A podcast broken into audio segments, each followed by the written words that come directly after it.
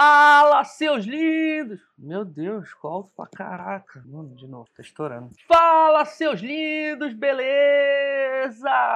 Seja muito bem-vindo a mais um Vertus Podcast. Eu sou Pedro Fandrá e eu vou ser o teu host nessa bagaça, neste podcast, que vocês vão perceber que eu fiquei como um aluno assistindo a aula de um professor, só ouvindo e ouvindo e ouvindo e falei muito pouco, porque não tinha como ser diferente com o convidado que eu trouxe hoje. Senhoras e senhores, o podcast de hoje vai ser com Guilherme Sebastiani, da Sebastiani Branding e da Brandster, a escola de branding, onde eu aprendi muito do que eu sei hoje sobre branding, sobre estratégia de gestão de marcas. Foi lá que eu estudei, foi com ele que eu aprendi.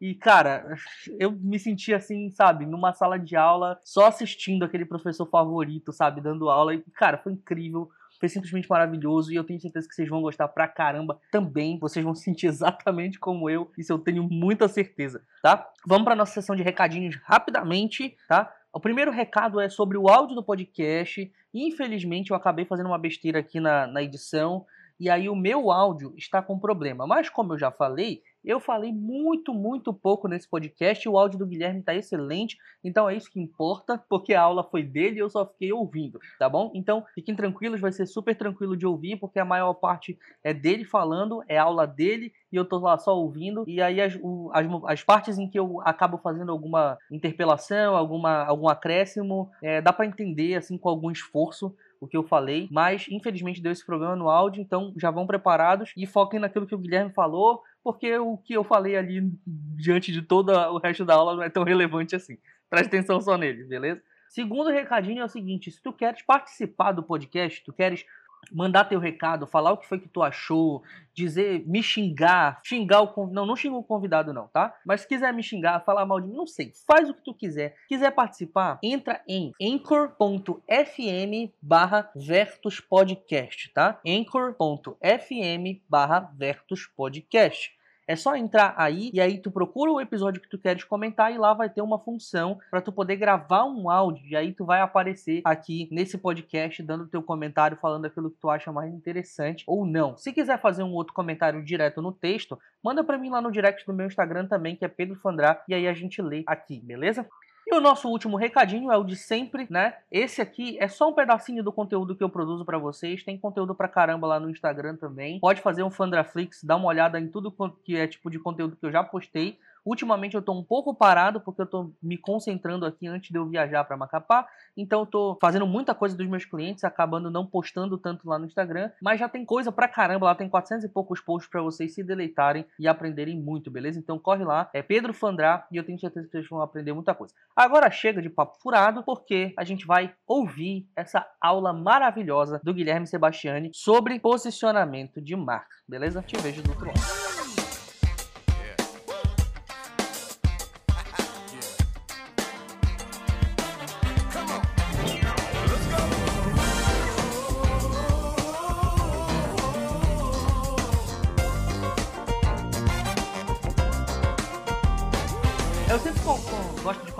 Pelas apresentações, né? Eu não sei se precisa apresentar Guilherme Sebastiani, mas por favor, faz a apresentação aí pra gente contextualizar o pessoal. Bom, vamos lá. Para quem não me conhece, meu nome é Guilherme Sebastiani. Para quem me conhece, meu nome também é Guilherme Sebastiani. Eu sou originalmente formado em arquitetura e urbanismo pela USP, mas nunca pratiquei a arquitetura, né? A arquitetura para mim foi a ponte para mergulhar no universo do design, porque antes de separarem o curso de arquitetura do curso de design dentro da USP era tudo junto, né? Fazia parte do curso de arquitetura, acho a separação boa, mas mergulhei primeiro no mundo do design, especial área de identidade visual, que eu gostava muito. E aí, na hora que eu me formei, eu percebi que só a identidade visual era muito pouco. Eu percebia que a maneira como me foi ensinado a área de projeto de identidade visual era muito superficial e não conectada aos negócios das empresas. E foi aí que eu descobri a área de branding. Comecei a encontrar alguns artigos, alguns materiais online sobre o assunto, e logo na sequência, abriu a primeira pós de Brain aqui no Brasil, no Rio Branco. Foi da primeira turma da primeira pós, né? Onde daí, finalmente, descobri que não era design o que eu queria, não era arquitetura o que eu queria, era atuar com a parte de estratégia de construção de marcas. Isso é bem importante falar, né? Para quem não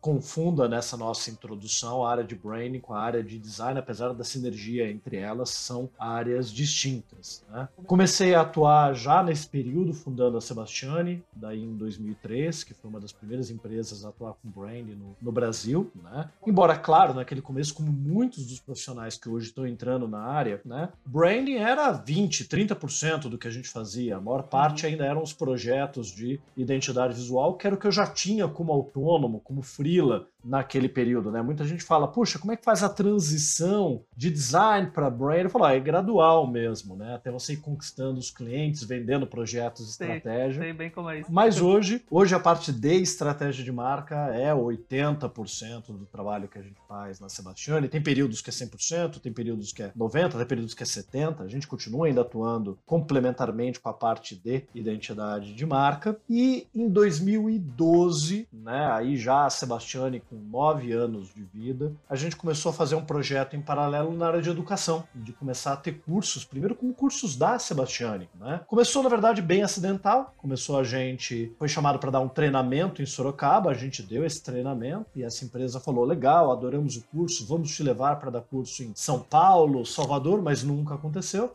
E aí meu sócio virou e falou: ah, vamos montar uma turma para a equipe do escritório. E a gente fez. Só que a gente fez com certificado no final, todo mundo tirou foto, postou no Facebook, e aí de repente todo mundo, eu quero, eu quero, eu quero. A gente falou, pô, as pessoas querem, vamos montar uma área de educação também. E aí em 2012 a gente montou uma área de educação dentro da Sebastiani, que em 2017 se separou e virou a Brandser, que é uma escola online, presencial não agora durante a pandemia, mas uhum. online presencial do mundo das marcas. Então, quem sou eu na fila do pão? Eu sou sócio fundador da Sebastiani, uma das primeiras empresas a atuarem com branding no Brasil, e sócio fundador da Brandster, uma escola voltada para a área de educação dos profissionais que querem trabalhar com branding hoje. Né? Do é, qual eu sou aluno. Eu falo demais, você tem que me interromper, tá? Então é, é bom me interromper, que senão eu saio falando o tempo todo, Pedro. Eu costumo dizer, e todo mundo que vem aqui sabe disso, que esse podcast é um papo completo de boteco. A gente senta na mesa e vamos bater papo, entendeu? Então, não tem por que segurar aí o, a, a faladeira. Pode ficar à vontade, todo mundo fala muito aqui.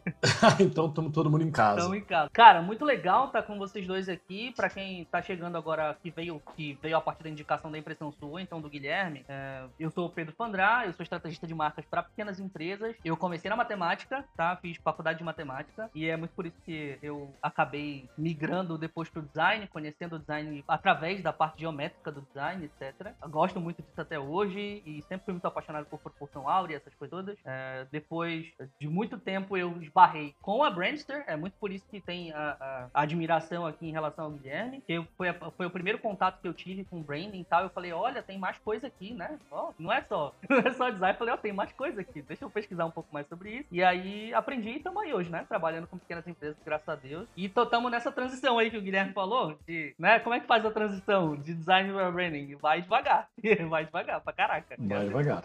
Pô, show de bola, cara. Show de bola. Bacana. Vocês já sentiram, galera que tá ouvindo já sentiu como é que vai ser o papo, vai ser fluido. Aqui eu espero que vocês curtam pra caramba. E pra quem não sabe do que a gente vai falar hoje, a ideia é conversar sobre posicionamento de marca, tá? Por que, que eu decidi trazer esse, esse tema, né? Por que, que a gente decidiu fazer, que eu decidi fazer esse podcast? Porque posicionamento na área de branding, eu sinto que é um negócio meio perdido, de certa maneira. Porque uma pessoa fala que posicionamento é uma coisa, daqui a pouco vem outro fala outra, daqui a pouco vem. E aí vai meio que mesclando um monte de definições. E aí, quem tá do outro lado aqui, os empreendedores olham, né? Os pequenos empreendedores principalmente, que é o meu do que eu mais tenho contato, eles olham e fico pensando assim, mas, cara, eu vejo uma galera falando uma coisa, outra galera falando outra. O que, que é de verdade esse tal de posicionamento, né? A gente acaba entendendo o posicionamento, às vezes, só como uma plataforma da marca, né? Missão, visão e valores. Tem gente que acaba entendendo o posicionamento como a, a definição do Jack Trout, né? Aquele espaço que a pessoa, que, que, a, que a, marca quer tomar na mente do, do, consumidor. Então, eu queria trazer esse, essa clarificação aqui de, todo, de toda essa coisa toda, né? E aí, por isso, trouxe, tentei conversar aqui com o Guilherme, deu certo, graças a Deus,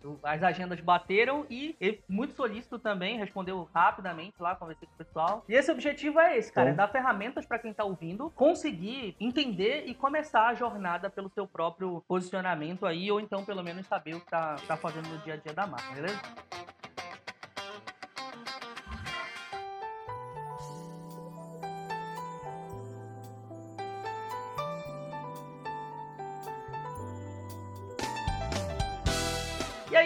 Queria começar aqui perguntando pra ti, Guilherme, tu sente também essa questão da, da bagunça, digamos assim, nas definições, assim, entendeu? Tipo, vem de um lado, vem do outro, e a gente não sabe de onde que é. Como é que tá aí na tua perspectiva? Vamos lá. Em, em vários aspectos dentro do branding, a gente tem diferentes definições. Né? Muitas delas convergentes, é, falando da mesma coisa com palavras diferentes, afinal de contas, não existe uma definição dita oficial, embora em vários aspectos das várias partes do brand, você tem consensos a respeito do que é brand, do que é posicionamento. Mas é muito comum no dia a dia, como boa parte desse conhecimento está disperso, as pessoas vão adotando a terminologia e utilizando meio como num telefone sem fio, né? Uhum. Você vê escrito de uma maneira em um lugar, começa a lembrar de outra, repete de uma outra forma, que alguém vai captar aquela informação e também alterando ao longo do tempo. Então acho que é legal a gente começar dando uma definição de posicionamento, né? É, não com uma preocupação 100% acadêmica de ter uma frase síntese, mas entendendo um pouquinho a origem do termo. Né? O termo posicionamento não vem do brain, para começar, ele vem do marketing. E ele vem de uma visão de marketing proposta pelo Jack Trout e pelo Al Rees, né? Uhum. No livro que eles publicaram em 83, falando posicionamento, a batalha pela mente. Numa época em que brain ainda não era uma palavra referente quando a gente fala de é, estratégia é, de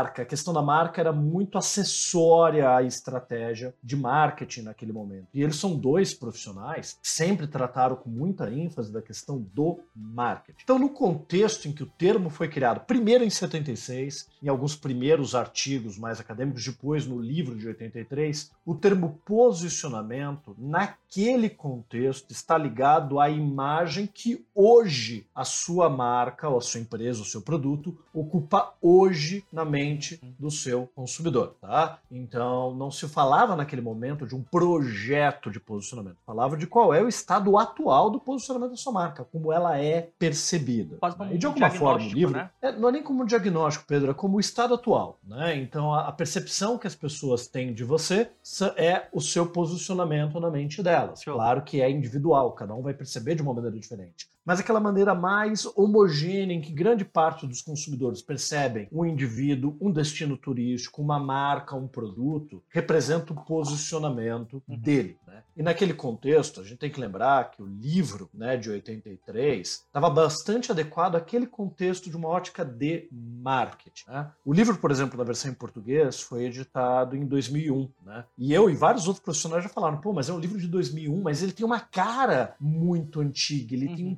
conteúdo que, que não se conecta com autores contemporâneos, mesmo contemporâneos de 2001, eu tô falando, quando a gente fala de branding. Mas porque, na verdade, as primeiras edições foram de 83. E é um livro ruim. E esse é o primeiro problema. É, é um livro ruim que eu acho que todo profissional deveria ler. Mas é um livro ruim, porque ele representa uma visão tradicional de marketing, não uma visão contemporânea de posicionamento de branding. Ele perde um terço do livro falando de naming, né? E é basicamente para encher linguiça, para dar o um número de páginas, para ter a cara de uma publicação ideal. Uhum. Né? É, e mesmo em termos de naming, muito do que ele fala já não era mais tão verdade em 83, quanto mais hoje. Então, o livro tem essas confusões. Né? Aí vamos passar ali algumas algumas décadas e chegar na prática profissional que se instaurou no mercado de branding, basicamente do começo dos anos 2000 para cá. A gente acaba adotando no nosso dia a dia o posicionamento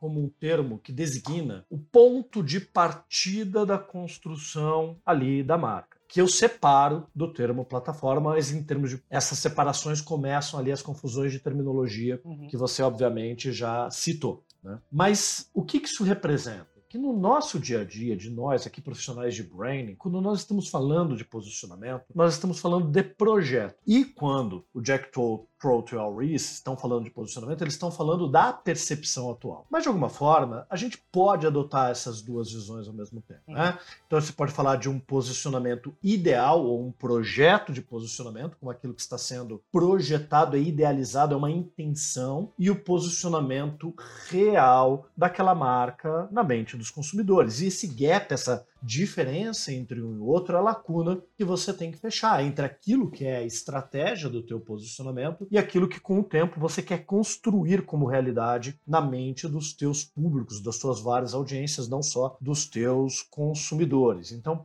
nesse sentido, a gente tem que estar muito atento quando a gente estuda Brain para entender quando o autor está se referenciando é, a um termo e outro. Então, por exemplo, em muitos dos livros do é, David Acker, que é um autor mais tradicional, mas ainda eu considero muito adequado para a leitura de quem vai começar a estudar brand, você tem que saber ler nas entrelinhas quando o David Acker está se referenciando ao posicionamento como a identidade da marca, o projeto, ou quando ele está se referindo à imagem atual da marca no mercado. Tanto quando ele fala o que, que é o mínimo ideal que um projeto de posicionamento tem que ter, ele fala né, qual é essa imagem ideal que tem que ser ali comunicada e qual é o posicionamento atual e se tem lacunas para você preencher nesse processo. Então, de alguma forma, a gente tem aí dois conceitos de posicionamento bem estabelecidos e que convivem. O que a gente tem que saber é quando nós estamos referenciando cada um deles. Porém, quando a gente vai falar de plataforma de marca, o termo abre um pouco na sua interpretação. Né? Primeiro,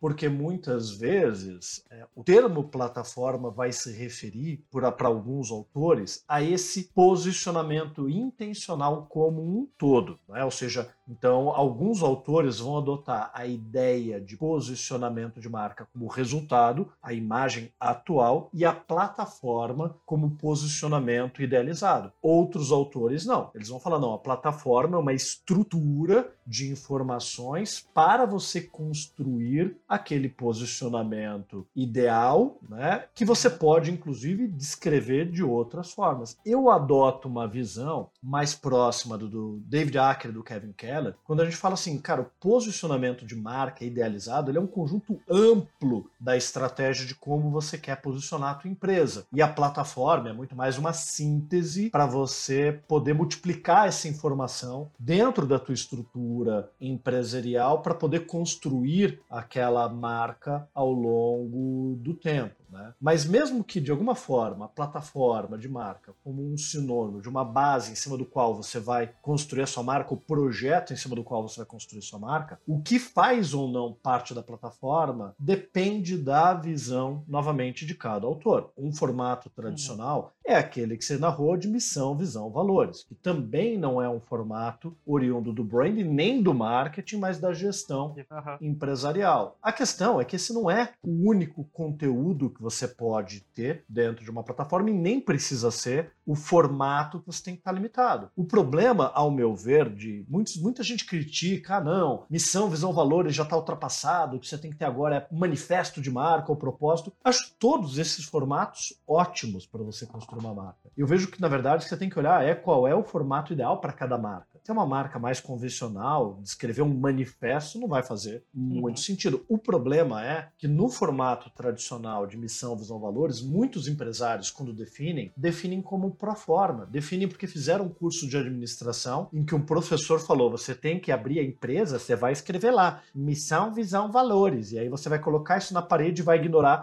e vai fazer qualquer coisa que você quiser. Para quê? É perda de tempo. Pode crer. Ou é um material para te criar um norte estrutural de gestão do teu negócio, ou é perda de tempo. Né? Eu acho, claro, que é útil, mas sendo algo para gestão do seu negócio. Né? Então, a missão, não como você quer chegar lá na frente, isso é visão, né? mas como aquilo que é a sua proposta de valor hoje para o seu público. A visão aonde você quer chegar, embora hoje a gente possa falar de visão de mundo também, que é uma subversão do modelo convencional de visão e totalmente válida, né? Ou, e os valores como algo que você não está disposto a abrir mão. O problema é que todo mundo preenche para forma. Valores, ética, sustentabilidade. Uhum. Né? A piada que eu faço no curso, essa você ouviu lá no curso, é, é que é tão lugar comum essas plataformas de marca que poderia vender pronto na papelaria, né? Você chega lá na papelaria, Ah, eu queria aqui um, uma, uma plaquinha de missão, visão, valores para colocar na minha empresa, né? Eu queria uma sustentabilidade. Ah, e aquela de madeira reflorestada, né? Ah, essa tá em falta.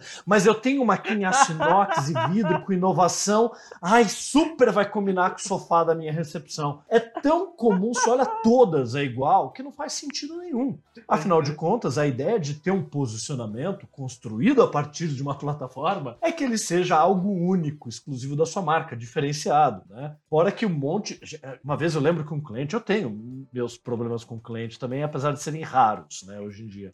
Mas um cliente uma vez não quis fechar comigo a parte de plataforma final da marca, porque ele é um profissional que fez Harvard. Isso, cara, sério, o cara, o cara fez Harvard. Uhum. O cara foi dono de uma grande empresa de telecomunicações, vendeu e estava montando uma faculdade. Não, eu mesmo vou escrever a plataforma de marca e colocou lá credibilidade. Aí você chega assim, cara, Pô, muito legal, mas primeiro que ficou super blasé a plataforma dele. Segundo, assim, credibilidade não é um. Você já reparou que credibilidade não é um valor? Né? Credibilidade é uma coisa que você conquista, uhum. né? Você não nasce assim, nossa, eu sou uma pessoa que tem muita credibilidade dentro de si. O que, que, é isso? Não é nada, né? E o que tem de os valores com credibilidade para tudo quanto é lado. Então, se for para ser qualquer coisa, é melhor não ter. Porque pelo menos você poupa ali uma hora tua de trabalho, você assiste pelo menos um episódio da tua série, série favorita no Netflix, Agora, se for para fazer, tem que fazer a série, tem que fazer algo que seja verdadeiro. Porque é uma coisa que a gente sempre vai discutir, é, que talvez seja mais importante do que ter uma definição exata de posicionamento ou plataforma de marca, uma definição exata dos limites, do que aonde termina um e começa o outro. Talvez o mais importante seja você construir um posicionamento que seja verdadeiro para sua marca. Qualquer mentira ou qualquer artificialidade não vai se sustentar por muito tempo. Eu curto pra caramba pensar na definição do Jack Trout para os dias de hoje no seguinte sentido. Se a gente pensa no posicionamento como um ponto pretendido na mente de um, de um consumidor, especificamente, pensando de posicionamento pretendido, a gente está pensando em um universo que precisa ser construído para que a gente alcance aquele ponto na mente do consumidor. Então, a gente ainda meio que tirando um pouco do, do foco que o Jack Trout tinha lá no começo, mas trazendo o que é bom de lá e adaptando para os nossos dias, eu acho que ainda funciona se a gente pensar dessa maneira e analisar aquilo uhum. que precisa ser construído para poder alcançar esse ponto ponto pretendido na mente de um determinado consumidor. E sobre a plataforma Perfeito. de marca, eu gosto muito, inclusive me identifiquei bastante enquanto eu fazia o curso da Brandster, sobre é, a maneira como vocês veem na Sebastiane a plataforma de marca, como aquilo que do posicionamento será comunicado entre muitas aspas. É, assim, de forma bem simplista, né? Eu acho interessante isso porque combina, inclusive, com a própria semântica da palavra plataforma, né? Que é aquilo que a gente vai elevar aqui e vai fazer com que as pessoas realmente vejam. Então, realmente funciona muito bem na minha cabeça. Eu gosto muito dos livros do Jack Troll. É que esse com o Alris, o posicionamento, é um livro mais antigo e que o próprio Alris, na verdade, fica tentando sustentar e com uma visão já mais obsoleta. Né? Uhum. Você pega outros livros do Jack Trout, são muito bons por exemplo, diferenciar ou morrer dele, né, que ainda tem uma ótica mais de marketing, mas já ligada à ideia dos intangíveis de marca, é um dos livros meus de cabeceira. Para qualquer um que quiser diferenciar sua empresa, seu negócio, é um ótimo livro porque não tapa na cara. Né? Ali, boa parte do começo, por exemplo, do módulo de diferenciação, e está lá sempre citado a fonte, vem de alguns conceitos ali do Jack Trout nesse sentido. E os livros atuais deles são muito bons, mas esse mais antigo talvez nunca devesse ter sido editado ele deveria ter sido reescrito por uma visão mais uhum. contemporânea de marca. Mas ainda assim, né? Às vezes as pessoas, ah, então o livro é ruim, não vou ler. Eu acho que tem que ler, né? Porque é, todo livro ruim tem coisas boas, né? Uma coisa que eu achei genial quando eu li o Posicionamento, a Batalha pela Mente, de novo, um livro que tem uma série de problemas, é que ele tem alguns insights muito bons e que você não encontra em outros livros, né, que tratam de brand. Até porque livros que tratam especificamente de posicionamento não tem. Posicionamento é, um, é sempre um capítulo, é uma parte, é, uma, é um assunto tratado em livros de estratégia de marca como um todo. Né? É, o Zag do Martin Neumeier talvez seja um segundo livro que mais focado em posicionamento, apesar de até usar pouco essa palavra. Agora, a ideia que está no livro original do Jack Doris, que eu acho muito rica, é que muitas vezes a estratégia para você construir um bom posicionamento de marca é você partir de uma ideia que aquele consumidor já tem na mente dele. Uhum. E você usa essa ideia a seu favor. Né? Você usa de uma imagem que ele já tem. E aí eu uso no curso dois exemplos de marca que são bem interessantes. Né? Você pode pegar o Twix, que é um chocolate, e o Dânio, que é um iogurte saudável, os dois estão posicionados na ideia mata sua fome. Produtos completamente distintos. Onde antes você tinha lá o, aquela salgadinho, o biscoito meio creme cracker, salgado saborizado sem parar e outros similares, mas é, puxa, não tem nenhum iogurte posicionado no conceito mata sua fome. Tem iogurte posicionado em prazer, tem iogurte posicionado em saudabilidade. Vamos posicionar um iogurte como um snack para tarde,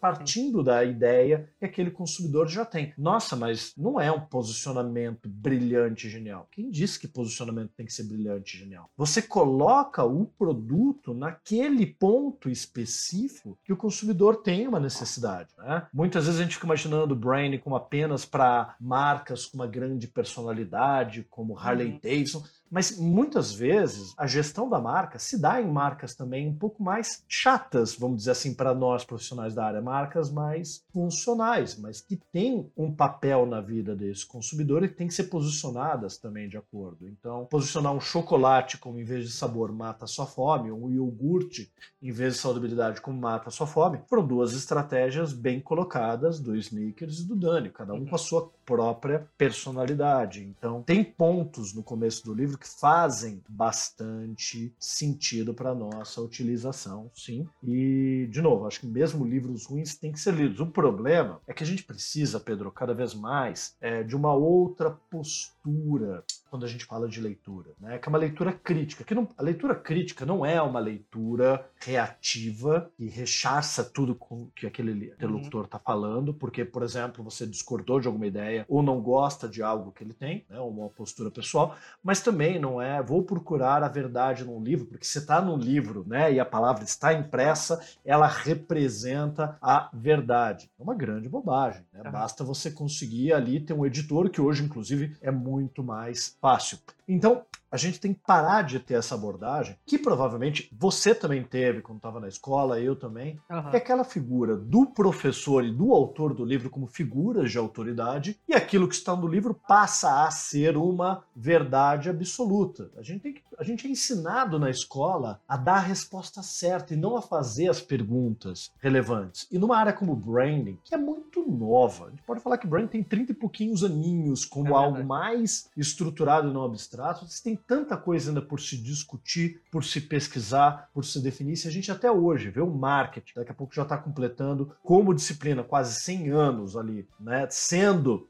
é, ainda discutido, evoluído e aprimorado, Brian, que é um bebê ainda, tem muita coisa por se definir ou por se formatar. Então a gente precisa de um leitor mais ativo, no sentido de ler não apenas um livro, né? E eu odeio aquela pergunta, professor, que livro eu leio de Brian? Como assim, que livro? Vou te dar uma lista dos primeiros 15 livros para você ler, depois mais 15, depois mais 15, e depois recomendo reler aqueles primeiros com outro olhar, uma outra perspectiva. É chato pra caramba estudar essa área por conta disso, mas você precisa ler de uma maneira crítica. E daí você vai começar a reparar: puxa, olha, o que esse autor falou aqui, ele está discordando daquele outro autor. E em vez de ficar apavorado com, meu Deus, quem está certo, que essa foi a maneira que na escola, que tal diálogo? Olha só que interessante, dois pontos de vista discordantes. Eu posso formar o meu em cima daquele ponto de vista e posso, inclusive, uhum. mudar de ideia ao longo do tempo. Então a gente precisa cada vez mais de um profissional de branding crítico nesse sentido, para que nós possamos ser propositores de abordagens, de ferramentas, de metodologias novas. Né? E isso pode parecer um pouco prepotente, mas puxa, eu desenvolvo metodologias todos os, todos os anos dentro da Sebastiane para resolver problemas de clientes específicos,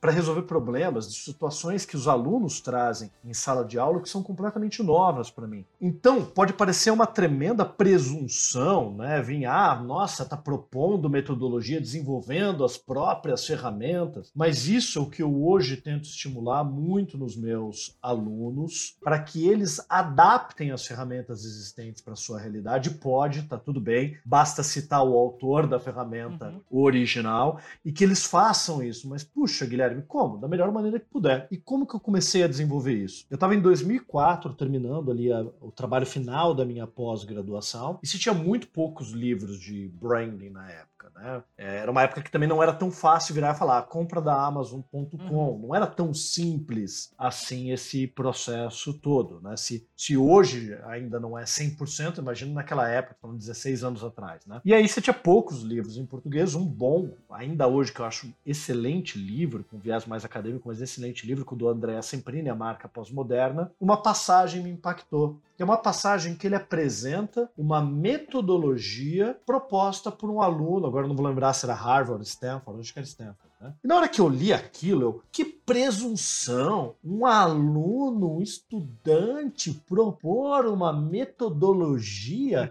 mas aí eu parei e falei, pô, mas se esse cara que é estudante pode, eu também posso, né? E aí eu tô numa, numa vibe há uns dois anos atrás, Pedro, mais do que ler livros novos de branding, é reler livros antigos, entendendo que eu vou, cara, eu vou reler os livros com uma, assim, eu sou diferente hoje. E aí eu tava relendo o livro do, do André Semprini, e esse estudante estudante é o Kevin Keller. Oh, caraca, que louco. Então você fala assim, pô, olha que legal, né? Então, de repente, ali, aquela passagem me estimulou a tentar desenvolver minhas próprias metodologias. Eu, hoje, inclusive, eu tenho conduzido alguns grupos de estudos com alguns alunos dos cursos online ao vivo para adaptar algumas ferramentas minhas às realidades deles e desenvolver outras. Está sendo super rico, super interessante essa troca né? Porque eu comecei atuando com pequenas empresas, mas hoje meu foco está nas grandes. Então, de alguma forma, né? É, eles estão muito mais conectado com essas, conectados com essas demandas dos pequenos clientes deles do que eu hoje, né? E as minhas metodologias foram ficando em alguns momentos muito parrudas, pesadas e talvez uhum. com alguma dificuldade de adaptação para a realidade das pequenas empresas. Então, eles estão me ajudando nesse desenvolvimento contínuo. E o interessante é que eles estão pegando aquilo que eu estou fazendo e estão adaptando eles para os clientes deles. Então, isso eu acho que é uma coisa que todo profissional que hoje está escutando a gente precisa começar a compreender. Você não precisa de um guru, você não precisa de alguém que vai ser nossa tua referência, você tem que olhar para cada profissional e ver como um ser humano que vai ter opiniões interessantes, opiniões que você diverge, propostas metodológicas interessantes, outras que se não se adequam no seu dia a uhum. dia uhum. e não procurar alguém que vai te dar todas as respostas, mas que cada profissional, o que ele de verdade pode trazer é oferecer seu ponto de vista. E aí é, eu sempre estimulo, vá ler diferentes autores, vai fazer cursos com concorrentes nossos da Brancer, vai fazer cursos com Padilha, vai fazer com o Paulo Lima, vai fazer lá com Jaime Troiano, vai fazer com a Anacuto, vai, vai, mas não fica acreditando que nenhum desses profissionais ou autores ou professores vai ter todas as respostas para vocês, porque eles podem dizer que não, mas eu vou dizer, todos nós temos limitações como indivíduos na nossa perspectiva na hora de atuar e trabalhar. Todos nós somos reféns de nós mesmos. Então, a gente não pode é, acreditar que nenhum profissional tem ali todas as respostas aos nossos problemas. Eles podem oferecer insights e perspectivas e cabe ao aluno se preparar e se capacitar. Né? uma pergunta muito comum que a gente tem no programa do Brand Like a Pro, que é o programa dos meus quatro cursos, que, cara, são só quatro cursos dos oito que a gente tem na Brand, se ano que vem a gente vai estar com dez já, né? E se eu fizer esses cursos, eu vou estar capacitado para atuar com Brand? Cara, nenhum curso te capacita para atuar com Brand. É você que se capacita. Né? Posso te dizer que os nossos cursos são o melhor primeiro passo, mas você não pode ficar limitado a isso. Você vai ter que ler, você vai ter que estudar, você vai ter que tentar colocar em prática, adaptar aquilo que você aprende, construir a tua carreira. E daí lá na frente você vai poder contribuir isso com a educação de outros profissionais também. Essa construção ela é contínua. Por isso que tem tantas divergências em terminologias como a gente vê pois hoje. É. Isso foi uma, uma, parada que eu senti muito, assim, essa divergência nas terminologias. E eu sempre, eu vim da matemática, né? E aí a Larissa tá aí pra provar. E eu sou, eu sou um cara, assim, extremamente. Uh, a minha mente. Eu, eu sou, parece sabe, cavalo com viseira. Coloca aqui e não enxerga mais nada. Tipo, eu tenho um foco muito absurdo, mas isso às vezes me, me atrapalha de enxergar o meu redor, entendeu? Eu sou muito travado em relação a isso. Então eu gosto de terminologias fechadas, porque eu vim de um local que tinha muitos axiomas, né? A gente tá além da, da, da, uhum. matemática, eu tenho axioma para tudo, entendeu? E é, a gente acha que é uma, uma ciência exata, mas não é tanto assim, mas eu não vou entrar nesse papo agora, uhum. né? Porque senão a gente vai ficar aqui até amanhã. Mas é, eu vim desse universo, e aí quando eu chego no branding, até no design, mas assim, mais no branding, que é uma coisa muito nova, eu comecei a ver essa grande é, divergências e tal, e eu fiquei assim, mano, pra onde que eu vou? Entendeu? E aí quando uhum. eu, quando uma vez eu conversando com o Daniel Padilha, né, eu tô no grupo dele lá do, do Telegram, e aí uma vez eu, eu tive um insight com ele, que ele falou assim, cara, por que tu tá te perguntando qual dessas metodologias é a Pega todas e mistura. Foi isso que ele disse. Falou, pega todas que tu gosta e mistura. Eu falei, olha que interessante. e aí foi que, né, instalou aqui o negócio.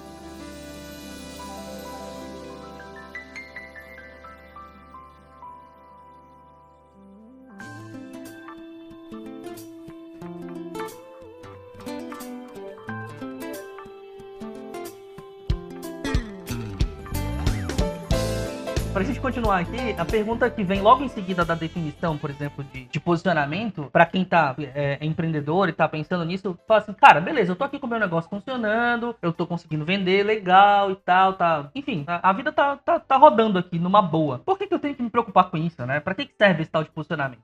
Bom, vamos lá. Pra que, que serve, né? É, eu acho que a questão principal é a gente falar do problema da diferenciação. Uhum. Né? Você é só mais um restaurante, só mais uma lanchonete lanchonete, só mais uma lavanderia, só mais uma padaria, só mais um mercado. A gente tá, a gente vive hoje num mundo em que o excesso de opções é gigantesco. Uhum. Né? Você é só um designer, só mais um fotógrafo, só mais uma agência, você é só mais uma como todas as outras. E quando a gente é o consumidor, e a gente vai contratar um profissional ou comprar um produto, não importa, se a gente tem um excesso de opções e opções muito similares, muito parecidas, com a mesma aparência, com o mesmo discurso, curso, o mesmo tipo de venda, ah, já que é tudo igual, vou levar o mais barato. Sim. E nessa concorrência de preço, muita gente quebra por não fazer a sua gestão adequadamente, por achar que está tendo lucro, está tendo prejuízo, por não conseguir sustentar o seu negócio quando chega, por exemplo, um momento de crise que a gente já estava vivendo e foi agravado ainda durante a pandemia. Uhum. Então hoje você se diferenciar, você ir além do teu produto, do teu serviço, é fundamental para a sobrevivência e para a lucratividade do negócio. Então,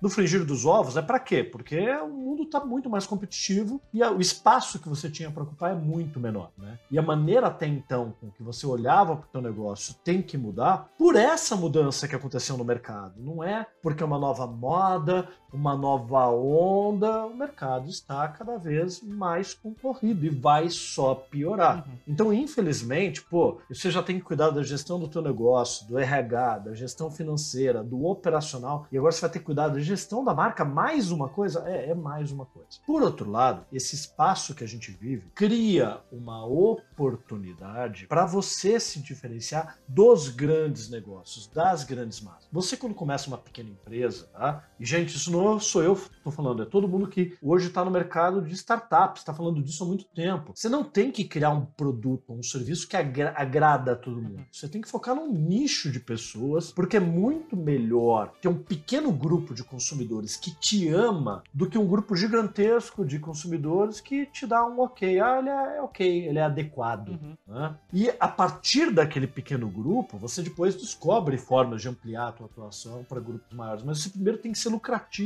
num grupo pequeno de consumidores. E aí, compreender como se conectar com esse grupo pequeno de consumidores é fundamental para depois você poder descobrir como crescer, escalonar e ampliar a atuação da sua marca. Né? Qualquer negócio novo que seja disruptivo e que vai agradar todo mundo, parabéns, né? Vai dar ali três meses, o Google vai falar, adorei a sua ideia, né?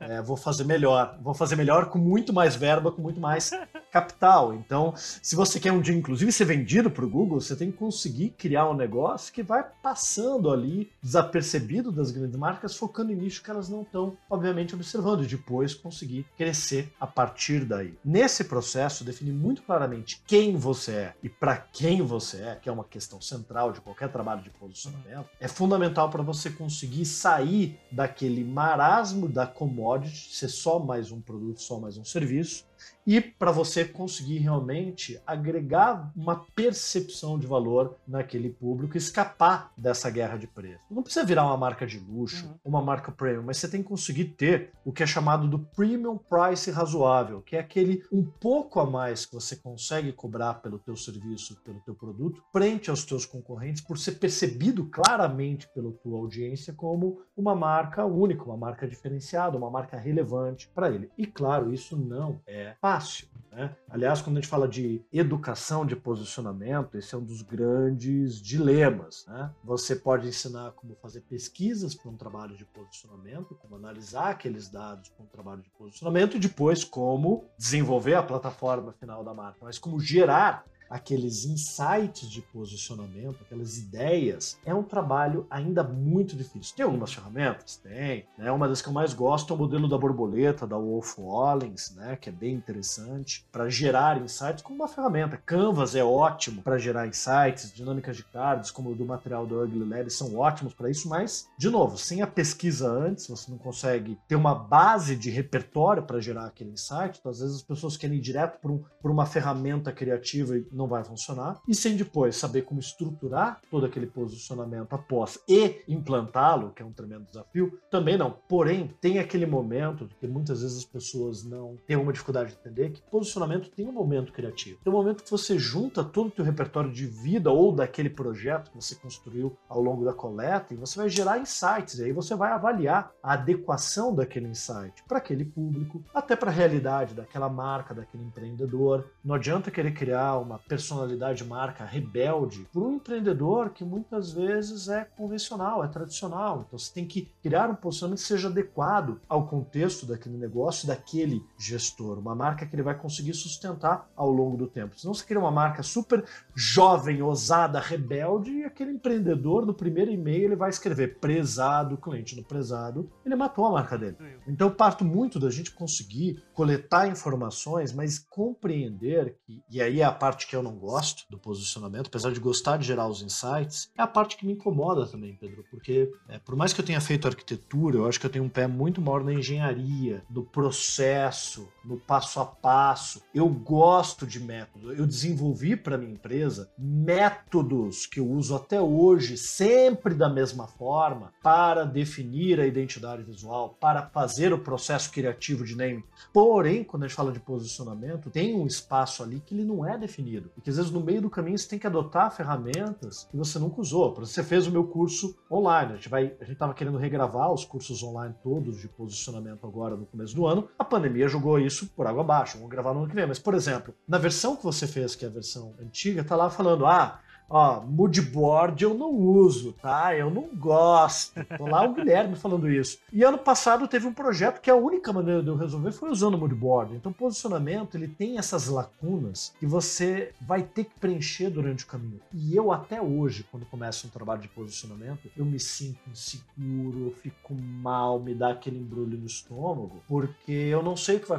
eu sei o que vai acontecer na etapa de coleta e eu sei o que vai acontecer na etapa de estruturação. E esse intervalo que é o momento que você gera os insights de posicionamento é ainda uma grande caixa preta que em cada projeto eu tenho que resolver de uma maneira diferente. E a falta de uma estrutura que eu possa repetir sempre da mesma forma me dá desconforto também. O que eu aprendi ao longo do tempo foi a lidar uhum. com esse desconforto. Eu não eliminei, eu apenas aprendi a lidar com ele ao longo do tempo. Mas para o pequeno negócio ele vai ser fundamental, porque a partir dali ele é um norte. O posicionamento vira um norte para decidir uma linha de comunicação, se você deve ou não lançar um produto, como desenvolver um produto novo para o teu público, como atender a tua audiência. E por isso, quanto mais pautado na verdade ou na cultura da empresa ele for construído, mais natural ele vai ser para essa implementação. Mas se você for de novo, só mais uma incorporadora, só mais um restaurante, só mais um pequeno negócio, você é só mais um. E aí você não tem diferencial nenhum, porque a maior parte dos negócios é, tem a mesma cara da concorrência, se comunica da mesma forma e vende a mesma coisa diz que é diferente. Isso a gente sabe que é fadado. É, e diz que é diferente. Isso que a gente sabe que é fadado ao fracasso. Às vezes até tem alguma coisa de diferente, mas não está tangibilizado. O consumidor não percebe. Né? Tem que lembrar que diferencial não é diferencial para você, é diferencial para ele, para o teu público. Às vezes o que você acha que é o diferencial sequer é relevante para o teu consumidor. Então é um mundo dos negócios mais desafiador. Por isso, assim, é uma aula chata de branding, é, mas uma coisa que a gente tem que começar a entender, principalmente para quem está entrando agora nessa área, ou para quem está empreendendo hoje, de repente gente tem ali 20 anos, 25, até 30 anos. É entender o que mudou no mercado quando você estava ali na década de 90, na década de 80, no começo dos anos 2000. E eu não estou falando de internet, eu estou falando justamente dessa explosão no número de concorrentes, de uma explosão de uma cultura de empreendedorismo que que 30 anos atrás não existia, 20 anos atrás estava começando a se formar. Né? E se você não entender como o cenário mudou né, de 30, 40 anos para trás, você não vai perceber uma questão fundamental, que branding é, na verdade, uma resposta a essas mudanças de cenário de mercado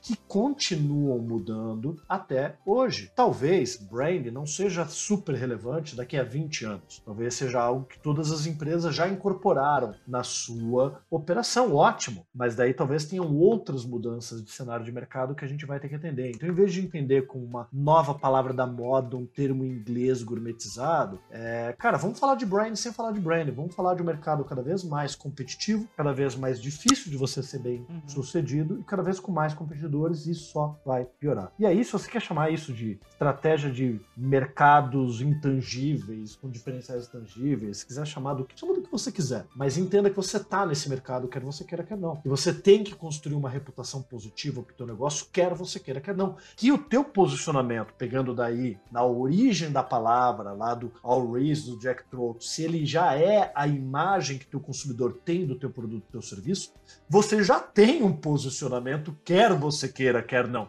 O que acontece é que talvez ele não seja o ideal, ou ele não seja adequado, ou ele seja um posicionamento que não vai te trazer rentabilidade para o teu negócio. Então, não é uma questão se você tem que construir uma marca ou não. É questão que você já está construindo. Resta agora você olhar para um processo em que você constrói aquilo que é adequado para a tua empresa e não algo completamente a revelia da tua marca. É, esse é um negócio que eu gosto de falar bastante, falo muito no meu Instagram, é, nas, nas, postagens que eu faço, produção de conteúdo, etc. Que é, o posicionamento ele já existe. Foi exatamente aquilo que tu falou. É, ele já tá lá. A questão é o seguinte, tu preferes que o mercado te posicione ou tu prefere tomar o controle de Porque independente se tu tá fazendo isso ou não, tu vai ter um posicionamento. O mercado vai te uhum. posicionar uhum. de alguma maneira. E aí, a, a, diferença é, a diferença grande realmente das, das empresas que tacam vai ser aquela empresa que decide pela sua própria vontade tomar o controle fazer alguma coisa em prol de Exatamente. Ou você se posiciona ou posicionam você. O que não quer dizer que vão te posicionar de uma maneira ruim. Né? Uhum. A Crocs, durante muito A Crocs não se posicionou. A Crocs foi posicionada pelo consumidor Verdade. como uma marca legal, jovem. Estou falando até 2012, 2013. E depois esse mesmo consumidor, na hora que o pai e o tio começou a usar o Crocs bege com meia, esse próprio consumidor posicionou a Crocs como brega, ao ponto de virar parte de uma cena de piada no, Deadpool, no começo do Deadpool 2, né? De virar piadas em sketches de séries, né?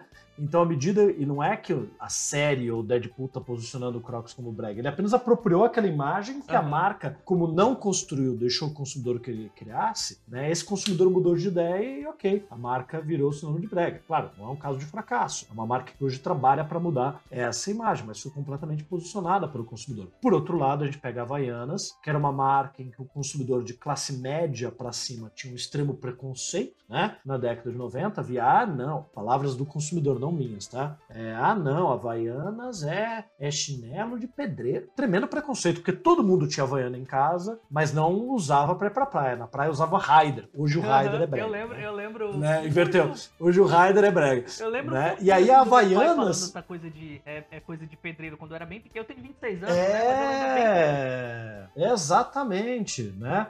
E aí a Havaiana se reposicionou como uma marca jovem, praiana, democrática e hoje é o que é. E a Ryder, que não se posicionou, foi posicionada depois pelo consumidor como marca de tiozão, né? Então a gente pode dizer que tanto com a Ryder quanto com a com a com o Crocs, o que aconteceu foi a ocurtização do produto, né? Que, é, então o consumidor começa a virar e fala assim: "Ah, isso daí já tá já tá velho, já tá obsoleto". Então a Havaianas não, ela foi se reposicionando. E hoje é uma marca que, se o teu pedreiro usa, você não vai ficar, ah, meu Deus, não vou usar mais. Você fala que legal, né? Eu uso um produto democrático que torna todos nós iguais. É, a perspectiva muda. E para dizer que, ah, não, mas a Havaianas, que foi reposicionada em 2004, era Havaianas top, que era mais alto e colorida. Cara, se, assim, o fato de ter mudado um pouco o produto era só um ponto de prova, uhum. né?